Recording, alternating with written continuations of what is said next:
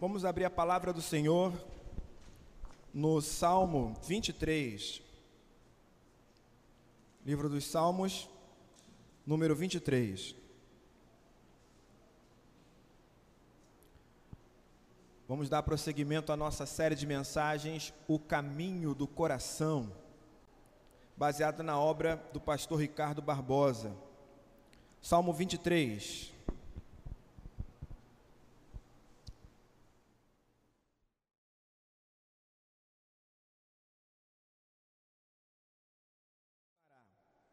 Ele me faz descansar em pastos verdes e me leva a águas tranquilas.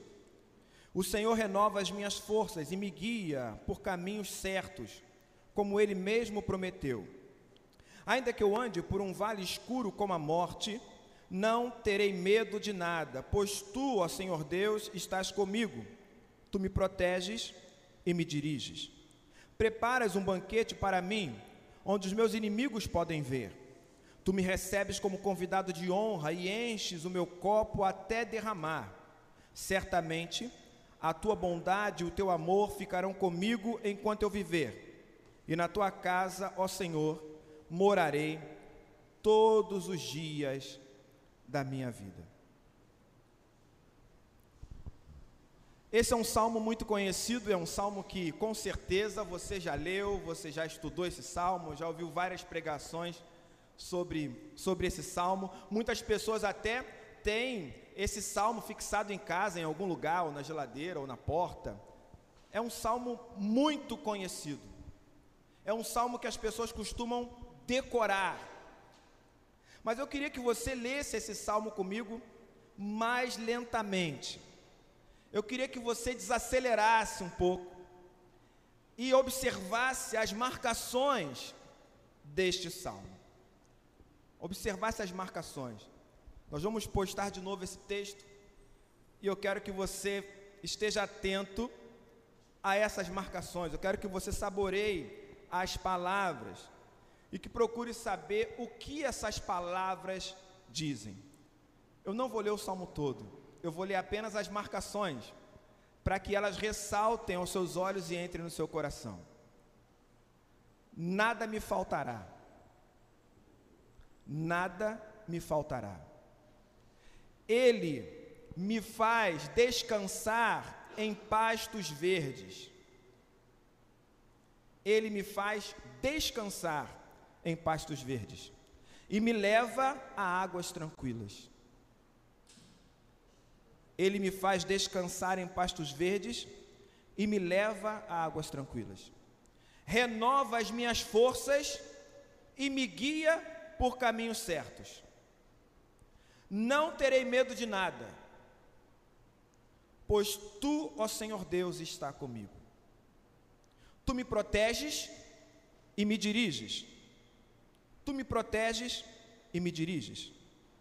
Preparas um banquete para mim. Me recebes como convidado de honra e enches o meu copo até derramar. A tua bondade e o teu amor ficarão comigo enquanto eu viver. Na tua casa, ó Senhor, morarei todos os dias da minha vida. Nada me faltará. Ele me faz descansar em pastos verdes e me leva a águas tranquilas. Renova as minhas forças e me guia por caminhos certos. Não terei medo de nada Pois tu, ó Senhor, estás comigo, tu me proteges e me diriges. Preparas um banquete para mim, me recebes como convidado de honra e enches o meu copo até derramar. A tua bondade e o teu amor ficarão comigo enquanto eu viver. E na tua casa, ó Senhor, morarei todos os dias da minha vida. O que essas palavras dizem a você? O que essas palavras falam sobre a sua caminhada, sobre a sua jornada, falam ao seu coração. Muitas pessoas afirmam que a vida é como um deserto. Você sabe o que é um deserto? Tem uma noção? Já esteve num deserto? Se a gente for ver uma definição do dicionário, um deserto seria uma região árida, coberta por um manto de areia, com um índice anual de baixíssima chuva, né, baixíssima água, uma região caracterizada pela escassez de vegetação, dias muito quentes, noites muito frias e ventos muito fortes. Você já atravessou um deserto? O mais próximo de um deserto que eu cheguei aconteceu quando eu visitei as dunas de Genipabu, lá em Natal. Eu estive lá, um lugar belíssimo, mas diferentemente dos desertos do Oriente Médio, dos desertos da África ou do sertão nordestino, a região é repleta de oásis, sabe? De lugares belíssimos, com água, que te dão refrigério, vários pontos reconfortantes para você em meio àquela, àquele mundaréu de areia. Então perceba, a gente não tem aqui no Brasil talvez a menor noção do que seja um deserto de fato, entende? Talvez os sertanejos até tenham uma noção mais clara, mas nós aqui, provavelmente, não, a não ser que você tenha viajado para um, certo? Mas existe também um sentido figurado para deserto. Geralmente, deserto também define lugares ermos, desabitados, sem pessoas. A gente usa deserto dessa forma. A gente fala assim: olha, essa rua está um deserto. Ou seja, não tem ninguém, não tem uma viva alma. A região está desértica. Então, o deserto tem esse sentido também de lugar desabitado, sem pessoas, de ausência completa de alguma coisa, de solidão. Tem gente que diz: a minha vida é um deserto de alegria, ou seja, não sente alegria, há uma ausência de algo na sua vida. E ela compara isso a um deserto. E nesse sentido, talvez você tenha atravessado em algum momento da sua vida algum deserto. Aquele momento que você se sentiu solitário, que parece que as pessoas sumiram. Aquele momento aonde o calor era mais forte, ou a noite era mais fria, mais sombria. Deserto. O deserto tem um lugar na espiritualidade. Ele ocupa um lugar de destaque na espiritualidade cristã em toda a história. O deserto, ele se tornou, com o passar do tempo, um símbolo de desnudamento da alma, de abandono das ilusões, da falência dos nossos conceitos, preconceitos, das nossas teologias, de coisas que insistem em aprisionar Deus e determinar as ações dele, diz o pastor Ricardo Barbosa. Mas o deserto ele é essencial para a nossa espiritualidade. Não aquele deserto da geografia, não aquele deserto que simplesmente nos faz sentir solitários, mas o deserto como um estado do coração diante de Deus e também diante de nós mesmos. O deserto é tão importante que diversas pessoas na Bíblia passaram pelo deserto. Abraão atravessou um deserto, Isaac, Jacó, Moisés, Josué, o próprio povo de Israel, Samuel, Elias, Eliseu, Jeremias, Abacuque, muitas outras pessoas também atravessaram desertos.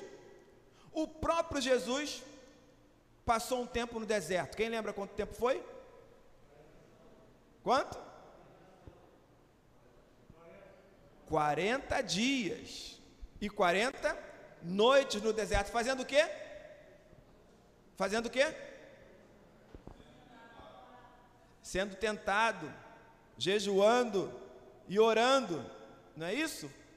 40 dias e 40 noites só num deserto. Mas não foi só dessa vez que a gente vê Jesus no deserto. A Bíblia diz que Jesus costumava ir a um lugar deserto a fim de fazer o quê? Orar. Jesus se afastava das pessoas, havia um momento de solitude intencional. Um deserto intencional, porque ele precisava orar falar com o Pai, ter um tempo a sós com ele mesmo e também com o seu pai. Então Jesus também foi alguém que atravessou o deserto e que mostrou que o deserto era um lugar um momento importante na sua trajetória. Eu fico olhando para os textos bíblicos e pensando no seguinte: que o Monte das Oliveiras, o Jardim de Getsemane, às vezes um barco, o próprio templo que Jesus costumava frequentar, que horas? Qual é a hora que ele ia para o templo? Quem lembra? De madrugada. Jesus ia ao templo na alta madrugada eu percebo que esses momentos, esses lugares, o Monte das Oliveiras, Jardim de Getsemane, às vezes sozinho num barco, como ele fez algumas vezes, ir ao templo em alta madrugada, todos esses lugares foram usados por Jesus como lugares desérticos. Desérticos. Ele precisava estar só. Ele precisava ter solitude. Você precisa de um momento assim.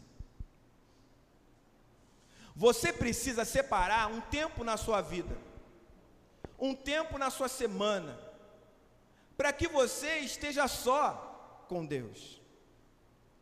Um tempo para você desacelerar. Um tempo para você se livrar dos ruídos que te cercam. Um tempo para você lidar com as suas questões internas, com as suas vozes interiores, porque às vezes o barulho ele é ensurdecedor dentro de nós. Só que o ruído que nos cerca, a agitação da vida, não nos permite perceber. O último retiro que, que a gente fez no Instituto Sara, um retiro de pastores, foi feita numa casa de retiro católica. E lá na casa de retiro católica, não é, é existiam celas, um quarto, que as feiras costumam, costumam usar né, para dormir, para se hospedar e tal. Então, cada pessoa ficou num quarto. Cada pessoa num quarto, logicamente, é, não há diálogo quando você entra no quarto. Não tem ninguém para conversar. Não é? Sem falar que o lugar era tranquilo demais, dava para você ouvir os grilos. Então você está num lugar que à noite tem pouca iluminação, você está num quarto sozinho, que quando você apaga a luz é um breu total, você não ouve nada. E a sensação que se tinha era que a gente precisava fazer alguma coisa, algum barulho, ouvir uma música e tal. A gente não consegue ficar sem ruído, por quê? Porque as nossas vozes internas começam a falar, né? A gente começa a conversar com a gente mesmo, a pensar no nosso interior. Não estamos acostumados com o silêncio. E se a gente tiver que silenciar, que seja breve. Não é assim? Como é que há um tempo atrás a gente orava? Vamos fazer uma oração silenciosa. E o Tiago vai quebrar a oração. Vamos orar silenciosamente. Quando eu acabou de falar silenciosamente, Tiago começa a orar. Rapidinho. Porque o silêncio nos incomoda o deserto nos incomoda, entende? Sem a gente sentir. Mas a gente vive num mundo tão estável, um mundo tão acelerado, um mundo que está em constante mutação.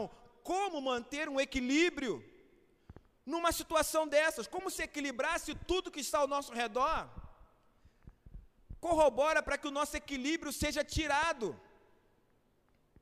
O mundo que nós vivemos é um espaço caracterizado pela superficialidade. Superficialidade nas relações, inclusive na nossa relação espiritual, na nossa vida com Deus. É um mundo superficial. Richard Foster diz que a superficialidade é a maldição do nosso tempo. Nós vivemos num mundo onde se prega a satisfação instantânea para tudo.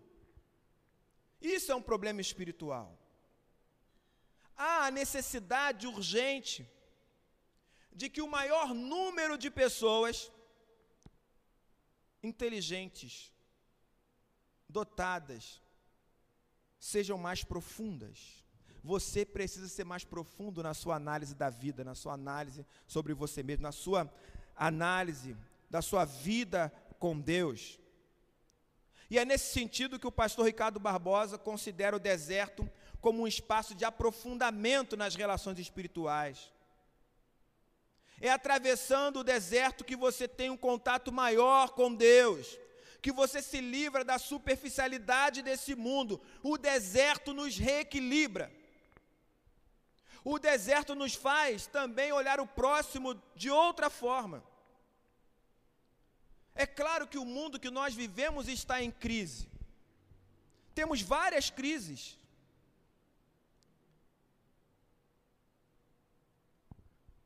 E nós não conseguiremos vencer essas crises se nós continuarmos tão acelerados quanto as pessoas que não têm nenhum tipo de compromisso com Deus e com a Sua palavra.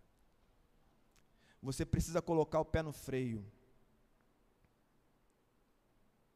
Uma das coisas que eu fiquei impressionado numa entrevista, se eu não me engano, foi do Rubem Barrichello né? Então estavam perguntando para ele sobre a direção, como era a visibilidade em, em chuva, sem chuva. O Rubem Barrichello falou o seguinte: olha, é, com a velocidade que o carro está, não dá para discernir as cores. A gente vê tudo cinza, tudo preto e branco. Não dá para discernir as cores. E às vezes, quando está chovendo, a gente está mais no instinto do que na visibilidade. É assim que a gente anda nessa vida, sabe? No instinto. Uma correria desenfreada, sem distinguir as cores.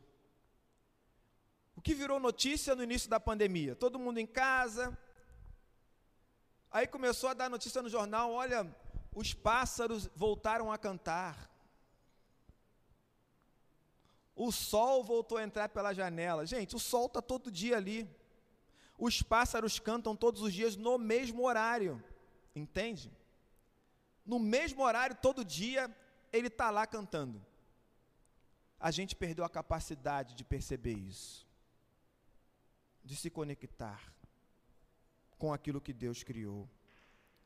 Porque na espiritualidade que as pessoas vivem hoje, tudo é muito pragmático. Tudo precisa ter um sentido prático e produtivo.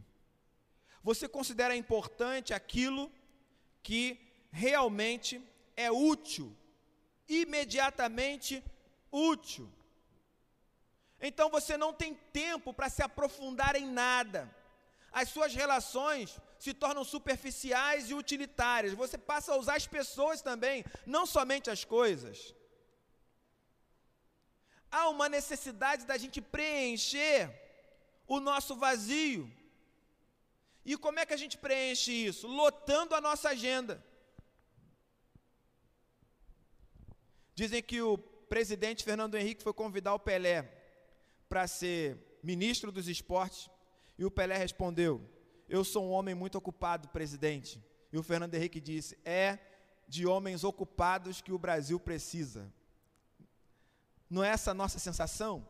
A gente mede a espiritualidade das pessoas, a espiritualidade do pastor, do presbítero, da igreja, pela quantidade de eventos, por agenda lotada. É assim que a gente mede. mede. Quanto mais lotada estiver a igreja, quanto mais congestionada, mais saudável ela é. É assim que a gente pensa. Quanto mais evento, quanto mais cantata, quanto mais coisas a gente colocar na igreja, mais saudável ela é.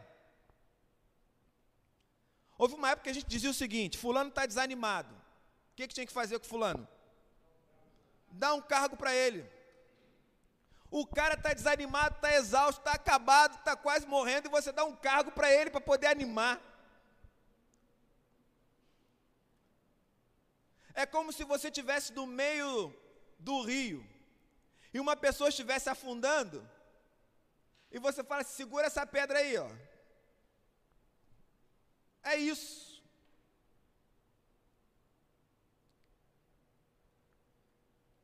Será que é de pessoas ocupadas que Deus precisa? Ou Ele precisa de pessoas que estejam dispostas a desacelerar, para gastar tempo com Ele?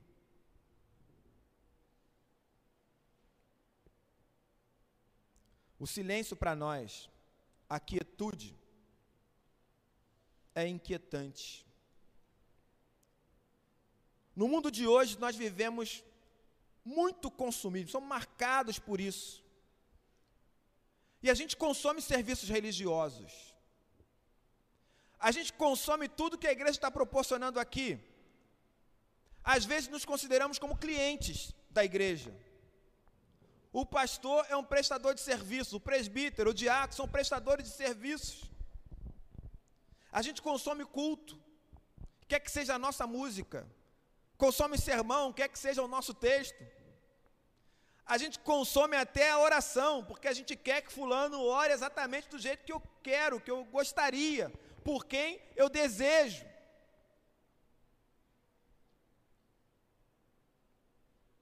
Se a realidade é essa, o deserto, como diz o pastor Ricardo Barbosa, ele é absolutamente necessário nos tempos de hoje. Absurdamente necessário.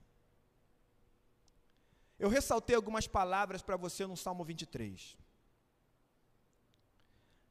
Eu queria resgatar agora o que está dizendo o versículo 5. Versículo 5 diz: Preparas um banquete para mim.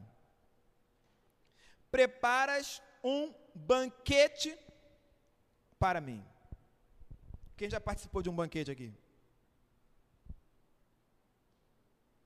Só a gente? Só três? Poxa vida, já também, já. Eu já participei de vários banquetes principalmente com a família. O banquete é diferente de um simples jantar. O banquete é diferente de um almoço. Porque veja bem, quem, quem é que trabalha fora e almoça na rua? Aqui. Então, mas quando você almoça na rua, você não está participando do banquete, mas está almoçando. Né? Principalmente se você vai almoçar correndo, porque tem que fazer alguma coisa. Então, na realidade, você está ali satisfazendo uma necessidade física, não tem nada de banquete. Às vezes você nem consegue distinguir os sabores do que você está comendo. Lembra aquela expressão que o pessoal diz? Nem lembro o que eu comi ontem. Como pode um negócio desse? Nem lembro o que eu comi ontem. Isso não é banquete. Isso não é banquete. Banquete é quando você está desacelerado, você está pronto para discernir os sabores, para desfrutar do que está ali, você é grato a Deus pelo que está ali. Você sente cada coisa, você está disposto a ter um momento de comunhão com as pessoas que estão com você no mesmo banquete, você vai para conversar, você foi para aquele momento, entende? Você não está ali pensando noutra coisa, é um momento de festejo, é um momento de alegria, você está ali. Você vai viver aquele momento ali. Se você já participou de momentos assim, você já participou de um banquete. Um banquete na Bíblia durava horas. A ceia foi instituída durante um banquete. É porque a gente lê o texto e pensa que foi tudo muito rápido, mas pensa comigo. Os discípulos perguntaram para Jesus: onde nós temos que preparar a Páscoa? Jesus já tinha um lugar pronto, previamente acordado e separado. Ele já sabia como estava a sala. Ele diz assim: ó, vão no lugar tal, fala com fulano que é a hora, que eu preciso da sala, e ele vai te mostrar uma sala assim, assim, assim, assim. E ali vocês vão preparar a Páscoa. Gente, Jesus já tinha preparado antes, acordado antes. Os discípulos foram lá e prepararam todo o jantar. E depois eles ficaram um longo tempo juntos participando participando da celebração da Páscoa. Jesus lavou os pés dos discípulos, instituiu a ceia na mesa, conversou, falou sobre a cruz. Um longo tempo juntos. Você acha que isso foi feito o quê? Meia hora? 15 minutos? 20. Isso é um banquete. O texto diz: Preparas um banquete para mim. Deus preparou um banquete para você. Quem vai participar do banquete? Quem vai participar do banquete, gente? Você e mais quem? E Deus. Ele preparou um banquete, você só chegou para o banquete, certo? Mas esse banquete, que está aí no versículo 5, você não pode esquecer, ele está inserido em um momento de descanso, tranquilidade e segurança. Veja o que diz os versículos anteriores. Volta aí para mim um pouquinho, Rosana. Olha lá. Ele me faz descansar em pastos verdejantes, me leva a águas tranquilas. Então tem descanso, tem tranquilidade, tem renovação das forças, tem segurança e proteção. E agora que você está nesse momento, que é a preparação, o que é que acontece? Um banquete.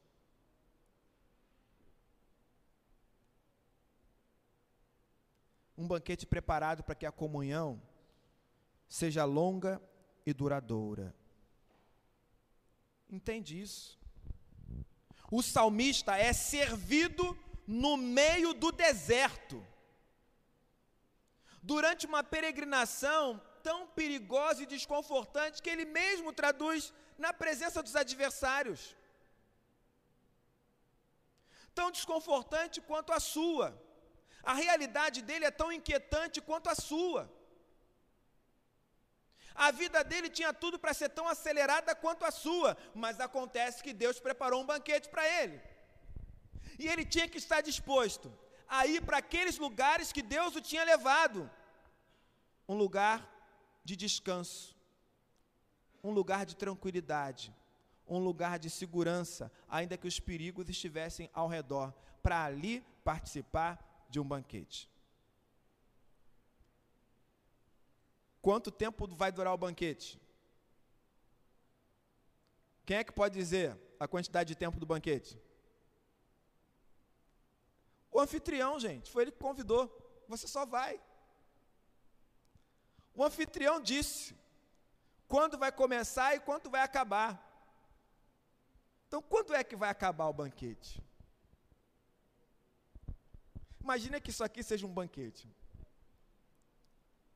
Olha que, que interessante, né? É, não entenda isso como querer igualar nada, não, tá, gente? Não entenda isso. Mas perceba, geralmente quando a gente sai daqui, e quando o culto era sete, né? A gente sai daqui lá por volta das nove.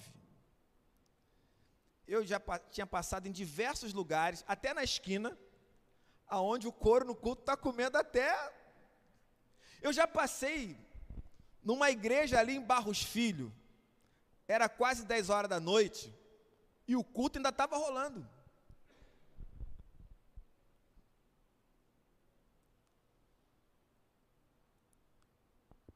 Talvez algumas pessoas tenham a exata noção de que o ponto alto da semana é o banquete. Coisa que talvez muitos de nós já tenhamos perdido. O ponto alto da semana pode ser os gols do, do Fantástico, principalmente se o Flamengo tiver ganhado. Então você tem que sair daqui rápido para ir para os gols. Pode ser qualquer outra coisa, entende? qualquer outra coisa. Mas deveria ser a presença de Deus. Deveria ser. Deveria ser o banquete, o deserto. Entende? Um lugar de meditação, de contemplação, um lugar que exige tempo e às vezes silêncio. É no deserto que você vai encontrar um banquete, uma mesa farta. É no deserto que vai ter comunhão e a amizade. É no deserto que a sua alma vai ser alimentada pela graça e pelo amor de Deus. Você precisa estar disposto a descer a esse silêncio, a transitar esse caminho, porque Deus, Ele só pode ser conhecido na intimidade do coração. Redescobrir o deserto significa redescobrir o caminho do crescimento espiritual.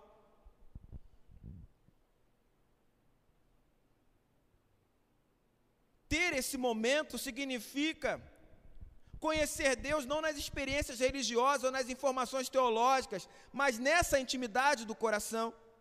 No versículo 6 diz: Na tua casa, ó Senhor, morarei todos os dias da minha vida. Isso é intimidade. Vou morar na tua casa. Isso é intimidade. Já hospedou alguém na sua casa? Alguém que você hospedou durante um tempo e depois de um tempo, você ficou pedindo a Deus para ir embora. Já recebeu uma visita que passou do horário de ir embora?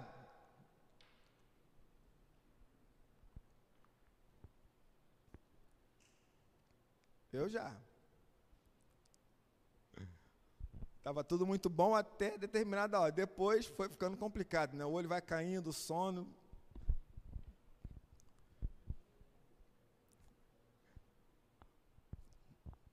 O salmista disse: Eu vou morar na tua casa, Deus, todos os dias.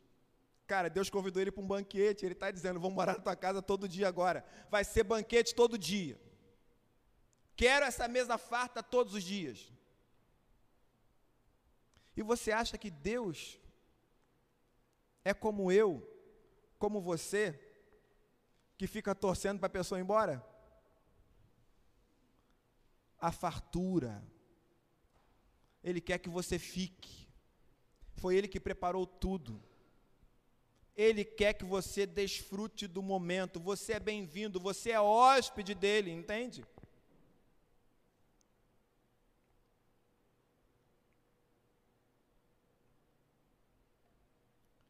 nós precisamos desse momento, onde estejamos só nós e o nosso Senhor. Isso não é novo, viu, irmãos? Isso não é novo. Se a gente for visitar a história da igreja, muitas pessoas a partir do século IV migraram para os desertos. E aí sim, é, pensando não só na geografia, mas em regiões que não eram tão urbanas, tão barulhentas, sabe? que não enfrentavam tantos problemas de corrupção, pessoas que desejavam viver o melhor do Evangelho de forma prática, resgatar a espiritualidade. Assim surgiram os chamados monges do, do deserto.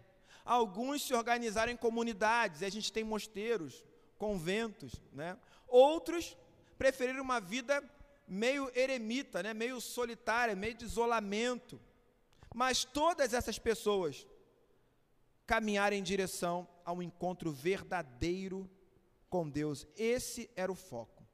Se retiravam para o momento de solitude, se retiravam para o deserto, para romper com o processo de mundanização, de secularização que a igreja da época estava atravessando. Gente que queria viver o evangelho na prática, queria viver a espiritualidade na prática. Gente que entendia que a luta, de fato, do cristão é para dominar a si mesmo, é para controlar o seu ego. Esse é o leão que nós temos que matar todos os dias, somos nós. Nós somos os nossos maiores inimigos, nós nos sabotamos todos os dias. Então eles entendiam que era preciso muita disciplina, oração, leitura da Bíblia, jejuns, vigílias, mansidão, amor, para poder controlar a si mesmo, entende? Para poder se colocar no caminho que Deus traçou. Eu não quero que você queira sair da cidade e ir para o interior ou morar num lugar deserto. Não é isso que eu estou dizendo. Eu estou dizendo para você que o seu deserto pode ser aqui, entende? Você pode ter momentos assim aqui.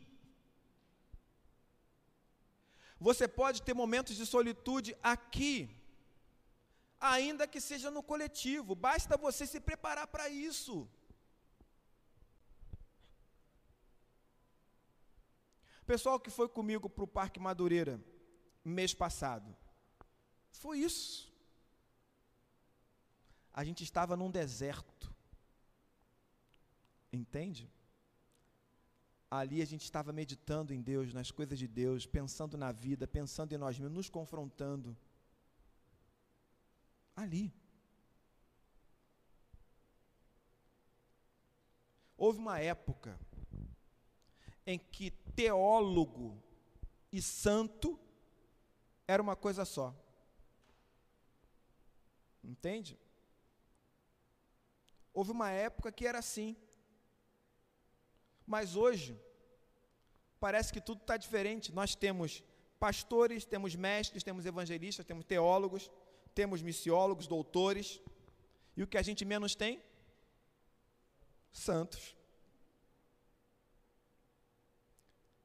Quando eu digo santos, usando as palavras do pastor Ricardo Barbosa, são pessoas cuja intimidade, sabedoria e santidade nos inspiram e motivam a oração, meditação e contemplação. Referências assim, nós precisamos.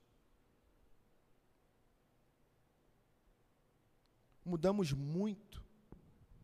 Relativizamos nossa relação com Deus, com o próximo, desconstruímos o pecado, inventamos novas formas de lidar com o Evangelho, ajustamos a mensagem da cruz a nós, a gente foi ficando cada vez mais expansivo, às vezes até acreditando ter a mesma dimensão ou extensão divina.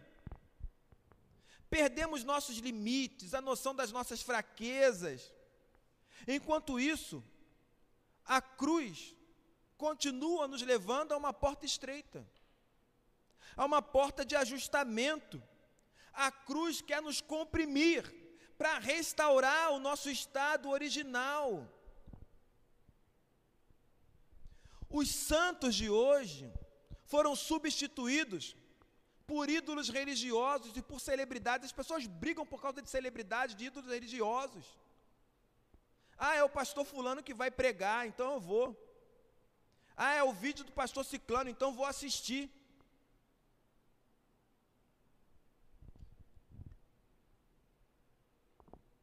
Celebridade, gente que a gente segue, não por ser santa, não por ser profunda,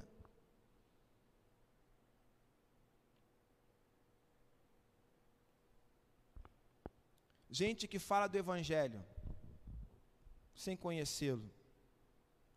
Gente que fala sobre ser crente, sem nunca ter encontrado Jesus na vida. Gente que fala sobre amor e não ama. Gente que fala sobre perdão e não perdoa.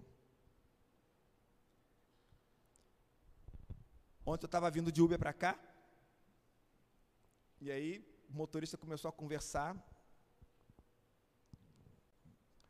A conversa foi falando da vida das pessoas, de gente que. Eu estava vindo aqui para a distribuição de cesta. E ele começou a falar sobre pessoas que não merecem ajuda. E pá, pá, pá, pá, pá. E foi falando, falando, falando, falando. Um palavrão aqui, outro ali, e tal, e tem que morrer, porque não sei o quê. E aí houve um momento que eu fiquei, eu comecei a silenciar. Eu silenciei porque eu comecei a perceber que aquela fala toda era fala de um crente, entende? Era fala de um crente. Um crente dizendo para mim que eu não devia ajudar as pessoas. Um crente dizendo para mim que quem quer trabalha e consegue. E eu vindo distribuir cesta na igreja.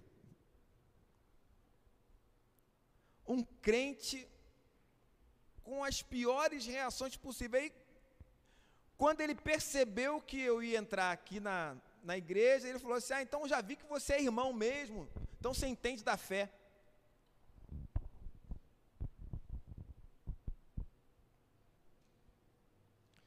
Eu comecei a conversa empolgado.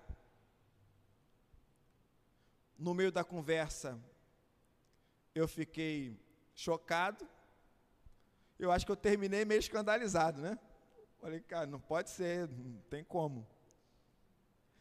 E talvez não adiantasse nem confrontar, porque, sabe, é esse tipo de evangelho que a gente tem visto hoje, gente.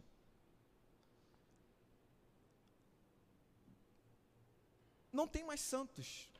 Não tem mais gente que investe na espiritualidade. Estou generalizando aqui, mas a gente sabe que tem pessoas que fazem isso ainda, mas essa deveria ser a nossa maior preocupação, entende? A maior preocupação. Eu volto a dizer, o chá é bom, o chá edifica, não é? Mas nós somos gente da oração, do serviço, a música é boa, a música edifica, mas o nosso negócio é oração. O nosso negócio é, é, é evangelho, é palavra, é, é, é, santificação. Esse é o nosso negócio e foi chamado é para isso, entende?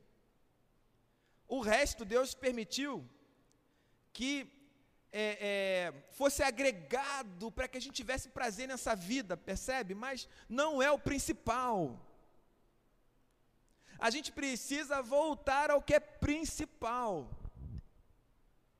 Não é inadmissível que crente não goste de deserto. Ou seja, que crente não tenha um momento de intencionalidade para poder encontrar o caminho do coração, para poder ouvir Deus, falar com Ele, se ajustar, ter uma nova leitura de si mesmo, uma nova leitura das pessoas, entende? Não é possível se a gente é, tem dificuldades, se a gente não quer fazer, não tem vontade, a gente precisa admitir uma coisa: estamos doentes. É isso. Estamos doentes. Crente que não diz que não tem vontade de andar ao lado de Jesus, está doente, cara. Está doente. Assume esse negócio logo. Eu estou doente, Senhor, eu preciso de cura. O problema não é o pastor, o problema não é a igreja, o problema não, é, não são os presbíteros, o problema não é meu vizinho, o problema sou eu. O deserto, ele nos permite enxergar essas coisas, porque Deus vai falar conosco, entende? Experimenta. Experimenta essa semana. Falar assim, Senhor, amanhã, eu, de tal hora a tal hora, eu vou parar tudo o que eu estiver fazendo e vou me dedicar ao Senhor.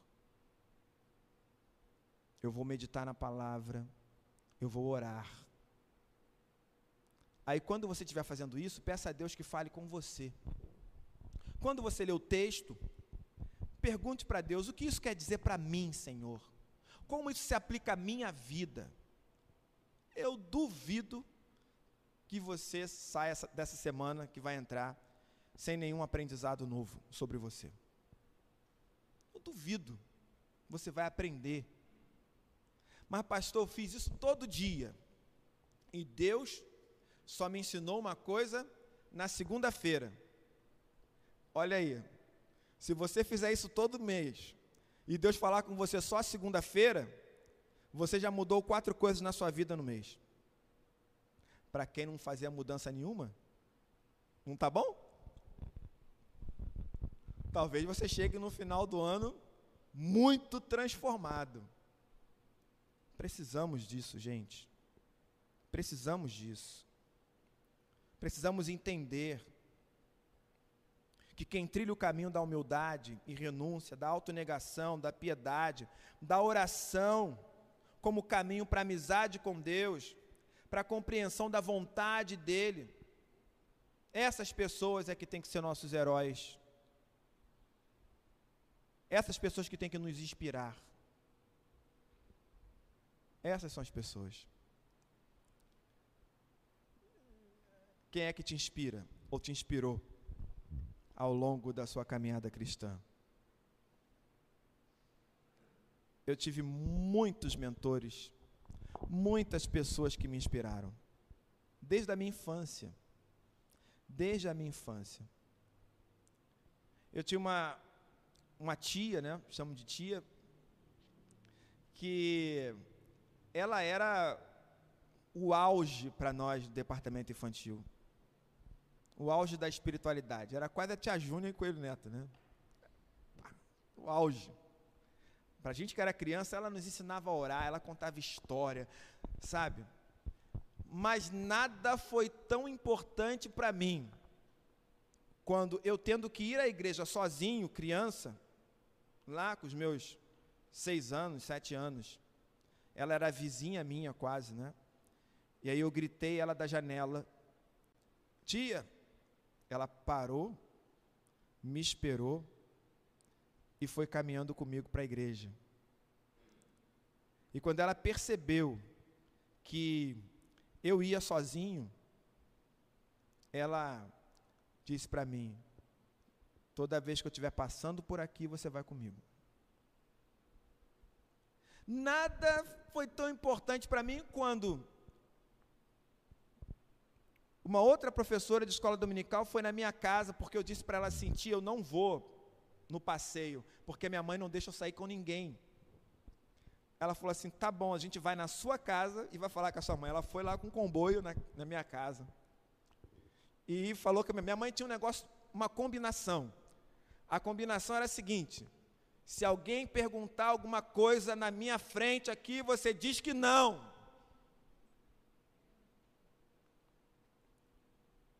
E aí a tia começou a falar: não, porque vai ter um passeio, a gente vai cuidar dele, vamos levar outras crianças, fica tranquila e tal.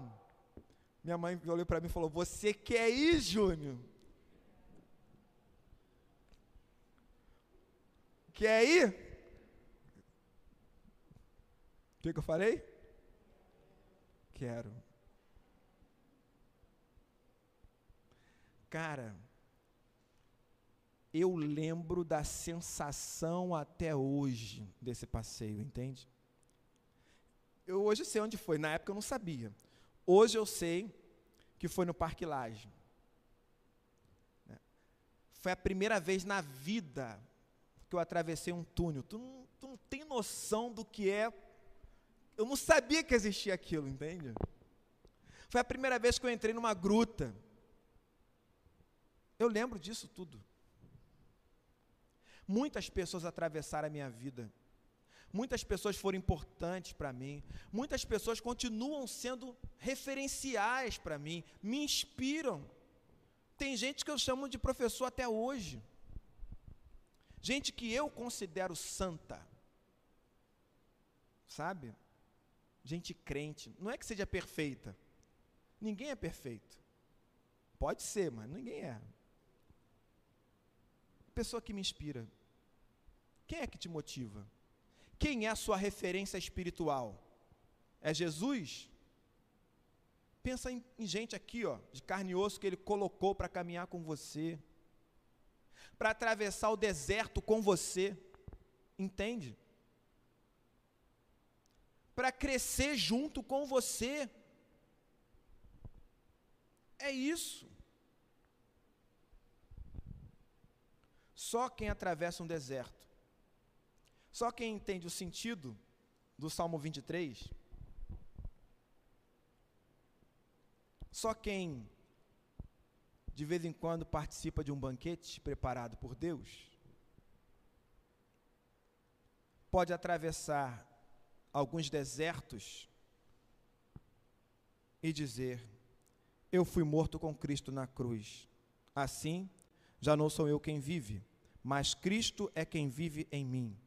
E esta vida que vivo agora, eu a vivo pela fé no Filho de Deus que me amou e se deu a si mesmo por mim. Eu me recuso a rejeitar a graça de Deus. Quem é capaz de fazer uma declaração dessa? Entende o sentido de banquete daquele banquete que foi preparado pelo Senhor para todas as suas ovelhas. Gente que está aprendendo a silenciar, meditar, contemplar, desfrutar de uma intimidade com Deus, uma intimidade que vai conduzir inevitavelmente ao caminho do coração. Eu quero terminar aqui reproduzindo as marcações. Eu queria que você lesse comigo.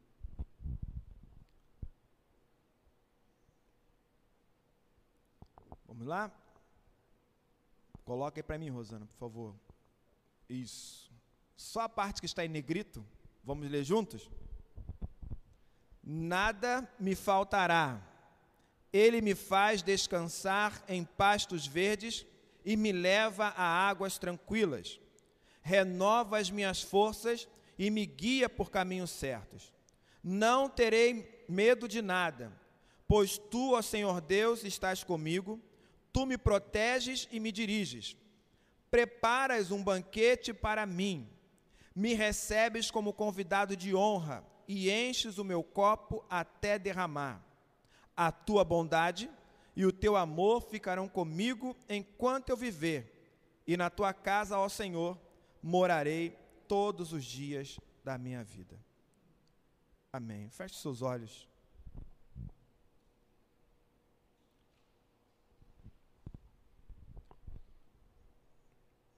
Peça ao Senhor que te ajude a reorientar a sua vida, a sua vida espiritual.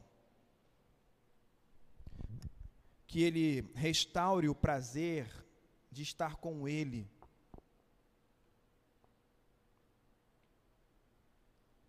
Que a sua vida devocional diária seja um grande banquete.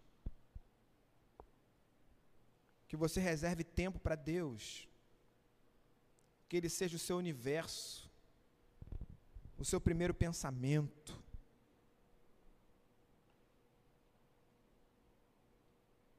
que você o encontre no silêncio, na solitude.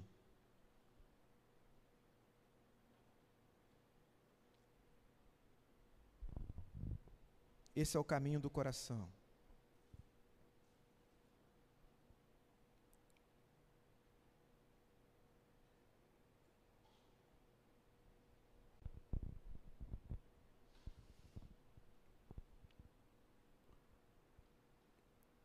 Senhor, quem somos nós? A gente caminha num mundo tão instável, tão acelerado. E em vez de tomar as rédeas da nossa vida, da nossa agenda, a gente se deixa levar por tudo. Que o Senhor nos ajude a desfrutar dessas águas tranquilas, a descansar no Senhor. Que o Senhor nos ajude a desfrutar desse banquete que o Senhor tem preparado para nós, desse encontro, esse grande encontro que o Senhor quer ter conosco todos os dias. Que o Senhor fale ao nosso coração, que o teu espírito traga transformação, mudança, renove a nossa mente, traga cura para a nossa alma. Que experimentemos a tua palavra com grande poder. Esse é o nosso desejo. Que na nossa casa haja um lugar para isso. Um lugar para o nosso encontro, Senhor. Um lugar de paz. O nosso deserto pessoal.